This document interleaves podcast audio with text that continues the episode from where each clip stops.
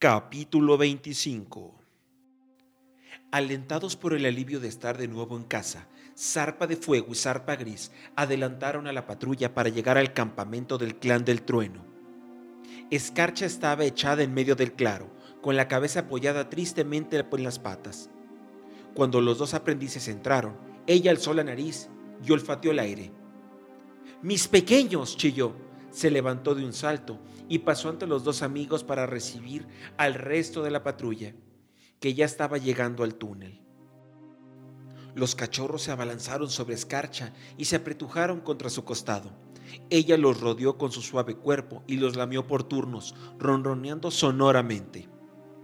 Fauces Amarilla se quedó en la entrada del campamento y contempló la escena en silencio. Estrella Azul se acercó a la patrulla, que acababa de regresar, miró con ternura a Escarcha y sus pequeños, y luego se volvió hacia Tormenta Blanca. ¿Están todos bien? preguntó. Están bien, respondió el guerrero. Bien hecho, Tormenta Blanca. El clan del trueno te honra. El guerrero inclinó la cabeza para aceptar sus elogios y respondió. Pero los encontramos gracias a este aprendiz. Zarpa de Fuego levantó la cabeza y la cola con orgullo disponiéndose a hablar, pero un gruñido acusador de garra de tigre sonó en todo el claro. ¿Por qué han traído de vuelta a esa traidora? El lugarteniente se aproximó a la patrulla y se detuvo junto a Estrella Azul. Fauces Amarillas no es una traidora, replicó a Zarpa de Fuego. Miró alrededor, el resto de los gatos se habían reunido rápidamente en el claro para ver a los cachorros y felicitar a la patrulla de rescate. Algunos habían reparado en fauces amarillas y la miraban con verdadero odio. Ella mató a Jaspeada, espetó Rabo Largo. Miren entre las uñas de Jaspeada, surgió Zarpa Gris. Encontrarán pelo marrón de cara cortada, no pelo gris de fauces amarillas. Estrella Azul le hizo una señal a Musaraña, que salió corriendo donde yacía el cuerpo de Jaspeada a la espera de su enterramiento. El clan aguardó en tenso silencio hasta su regreso. Zarpa Gris tiene razón, dijo Musaraña sin resuello al volver al claro. Jaspeada no fue atacada por un gato gris. Un murmullo de sorpresa recorrió la multitud. Pero eso no significa que fauces amarillas no se llevara los cachorros, sisió Garra de Tigre. Sin fauces amarillas nunca los habríamos recuperado, estalló Zarpa de Fuego, impaciente de agotamiento. Ella sabía que los había raptado un guerrero del clan de la sombra Iba en su búsqueda cuando la encontramos. Ha arriesgado su vida al regresar al campamento del clan de la sombra. Ha sido ella quien ha ideado el plan que nos ha introducido en el campamento enemigo y nos ha dado la oportunidad de vencer a Estrella Rota. Los gatos escucharon atónitos las palabras de Zarpa de Fuego. Es cierto, maulló Tormenta Blanca. Fauces Amarillas es una amiga. Me alegra oírlo, murmuró Estrella Azul intercambiando una mirada con zarpa de fuego. Escarcha maulló ansiosa entre la multitud. ¿Estrella Rota está muerto? No, ha escapado, respondió Tormenta Blanca, pero nunca volverá a dirigir el clan de la sombra. Escarcha suspiró de alivio y siguió acariciando a sus cachorros. Tormenta Blanca miró a Estrella Azul. He prometido al clan de la sombra que lo dejaríamos en paz hasta la próxima luna explicó, el liderato de Estrella Rota ha dejado al clan sumido en el caos. Estrella Azul asintió. Esa ha sido una oferta inteligente y generosa, maulló con aprobación. Luego, la líder del clan del trueno pasó ante Tormenta Blanca y el resto de la patrulla, y se aproximó a Fauces Amarillas. Esta bajó los ojos mientras Estrella Azul le tocaba el áspero pelaje gris en el hocico. Fauces Amarillas, Deseo que sustituyas a Jaspeada como curandera del clan del trueno, maulló. Estoy segura de que tú encontrarás todos sus suministros tal y como los dejó. Los demás gatos empezaron a murmurar entre sí, agitando la cola de nerviosismo. Fauces Amarillas miró alrededor inquieta y no dijo nada. Escarcha miró a las otras reinas antes de mirar a Fauces Amarillas y a sentir lentamente para dar su conformidad. La vieja gata inclinó la cabeza respetuosamente ante la reina blanca antes de dirigirse a su nueva líder. Gracias, Estrella Azul. El clan de la sombra ya no es el clan que conocía. Ahora mi clan es el clan del trueno. Zarpa de Fuego sintió que lo recorría una oleada de satisfacción porque la vieja gata a la que había llegado a querer se convirtiese en la curandera de su clan. Luego dejó caer la cola, pues se dio cuenta de que nunca más volvería a encontrar a Jaspiada en su claro, con la luz del sol reluciendo en su suave pelaje y sus ojos brillando para darle la bienvenida. ¿Dónde está Cuervo? inquirió Estrella Azul de pronto, y Zarpa de Fuego se olvidó de sus recuerdos agridulces con un sobresalto. Sí, intervino Garra de Tigre, ¿dónde está mi aprendiz? Qué extraño que haya desaparecido al mismo tiempo que Estrella Rota lanzó una mirada cargada de intención a los gatos reunidos. Si crees que Cuervo ha estado ayudando a Estrella Rota, te equivocas, exclamó Zarpa de Fuego con audacia. Garra de Tigre se puso tenso y con un fulgor amenazante en sus ojos amarillos. Cuervo está muerto, continuó Zarpa de Fuego bajando la cabeza, como abrumado por el dolor. Encontramos su cuerpo en el territorio del clan de la sombra por los olores que lo rodeaban, debió de matarlo una patrulla del clan de la sombra. Miró a Estrella Azul. Te lo contaré todo más tarde, prometió. Fauces Amarillas le dirigió una mirada interrogativa. Él le devolvió la mirada suplicándole silenciosamente que no dijera nada. La gata movió apenas las orejas para indicar que lo entendía y desvió la vista. Yo nunca he dicho que Cuervo fuera un traidor, sisió Garra de Tigre. Hizo una pausa y dejó que una expresión de congoja le acompañara los ojos antes de dirigirse al resto del clan. Cuervo podría haber sido un buen guerrero. Su muerte ha llegado demasiado pronto y muchos de nosotros sentiremos su pérdida durante mucho tiempo. Palabras huecas, pensó Zarpa de Fuego con amargura.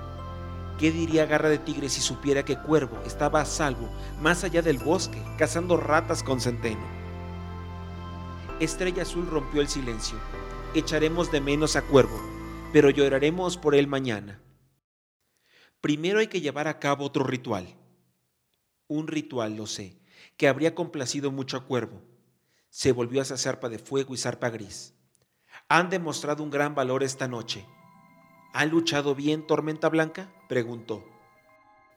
Como guerreros, respondió Tormenta Blanca con solemnidad. Estrella Azul miró los ojos amarillos del guerrero y asintió levemente. Luego alzó la cabeza y clavó la vista en la franja de estrellas del manto de plata. Su voz sonó alta, clara y mensurada en el silencioso bosque. Yo, Estrella Azul, líder del clan del trueno, solicito a mis antepasados guerreros que observen a estos dos aprendices. Han entrenado duro para comprender el sistema de nuestro noble código y los encomiendo a su vez como guerreros. Miró a los dos jóvenes entornando los ojos.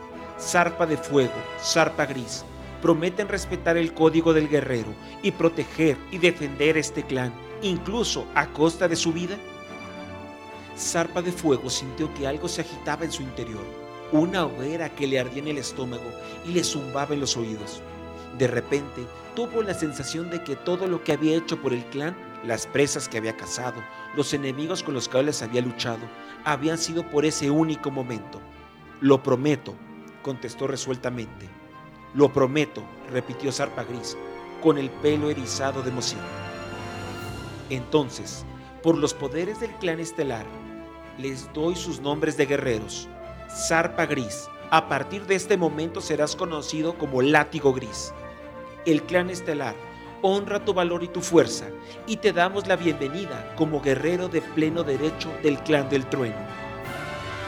Estrella Azul se adelantó y posó el hocico lo alto de la cabeza inclinada del látigo gris. Él le dio un lametón respetuoso en el homóplato y luego se incorporó y fue a unirse a los otros guerreros. Estrella Azul se irguió y examinó a Zarpa de Fuego un largo instante antes de hablar. Zarpa de fuego, dijo al fin, a partir de este momento serás conocido como Corazón de Fuego.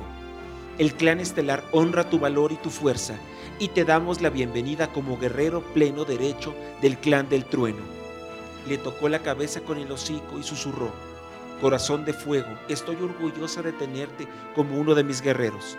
Sirve bien a tu clan, joven a corazón de fuego le temblaban tanto los músculos que logró lamer el homóplato de estrella azul a duras penas. ronroneó roncamente para darle las gracias y luego fue a colocarse junto al látigo gris. Entre la multitud sonaron maullidos elogiosos y las voces del clan se elevaron en el inmóvil aire de la noche para corear el nombre de los nuevos guerreros. Corazón de fuego, látigo gris, corazón de fuego, látigo gris. Corazón de fuego miró a los presentes, viendo rostros que se habían vuelto familiares en las últimas lunas. Los escuchó mientras aclamaban su nuevo nombre y se sintió abrumado por el afecto y el respeto que vio brillando en sus ojos. La luna ya está casi en lo alto, maulló Estrella Azul. Según la tradición de nuestros antepasados, Corazón de Fuego y Látigo Gris deben velar en silencio hasta el alba y guardar solos el campamento mientras los demás dormimos. Corazón de Fuego y Látigo Gris asintieron solemnemente. Mientras el resto de los gatos empezaban a desaparecer en sus guaridas, Garra de Tigre pasó ante Corazón de Fuego. El lugarteniente del clan del trueno aflojó el paso y le susurró quedamente al oído. No creas que puedes burlarme, mi nino de compañía. Ten cuidado con lo que cuentas Estrella Azul. Un escalofrío recorrió el espinazo de corazón de fuego. Estrella Azul debía conocer la traición de Garra de Tigre. Mientras el lugarteniente se encaminaba a la guarida de los guerreros, Corazón de Fuego dejó al látigo gris solo en el claro y fue tras la líder la alcanzó delante de su guarida. Estrella Azul, ya sé que estoy quebrantando el voto de silencio, pero debo hablar contigo antes de empezar la vigilia. Ella lo miró negando con la cabeza. Este es un ritual muy importante, corazón de fuego. Puedes hablar conmigo por la mañana. Él lo aceptó bajando la cabeza. Garra de tigre no era un problema que pudiera resolverse de la noche a la mañana. Regresó junto al látigo gris, en el centro del claro. Los dos amigos intercambiaron una mirada, pero no dijeron nada. Corazón de Fuego miró la luna por encima de su cabeza. Su pelaje rojizo parecía plateado bajo la fría luz. Alrededor, los arbustos y los árboles estaban envueltos en una niebla húmeda que se adhería al pelo. El joven cerró los ojos y recordó los sueños de su infancia. Ahora los fríos olores del bosque que captaba eran reales y la vida de guerrero se extendía ante él. Sintió un intenso júbilo que le subió por las patas y lo inundó en todo el cuerpo. Luego abrió los ojos sobresaltado. Otro par de ojos relucientes lo observaba desde la guarida de los guerreros. Garra de tigre. Corazón de fuego le sostuvo la mirada sin parpadear. Ahora ya era un guerrero. Tenía un enemigo en el lugarteniente del clan, y éste tenía un enemigo en él, Corazón de Fuego ya no era el joven inocente que se había unido al clan hacía varias lunas. Era más grande, más fuerte, más rápido y más sabio. Si estaba destinado a oponerse a Garra de Tigre, que así fuera. Estaba listo para el desafío.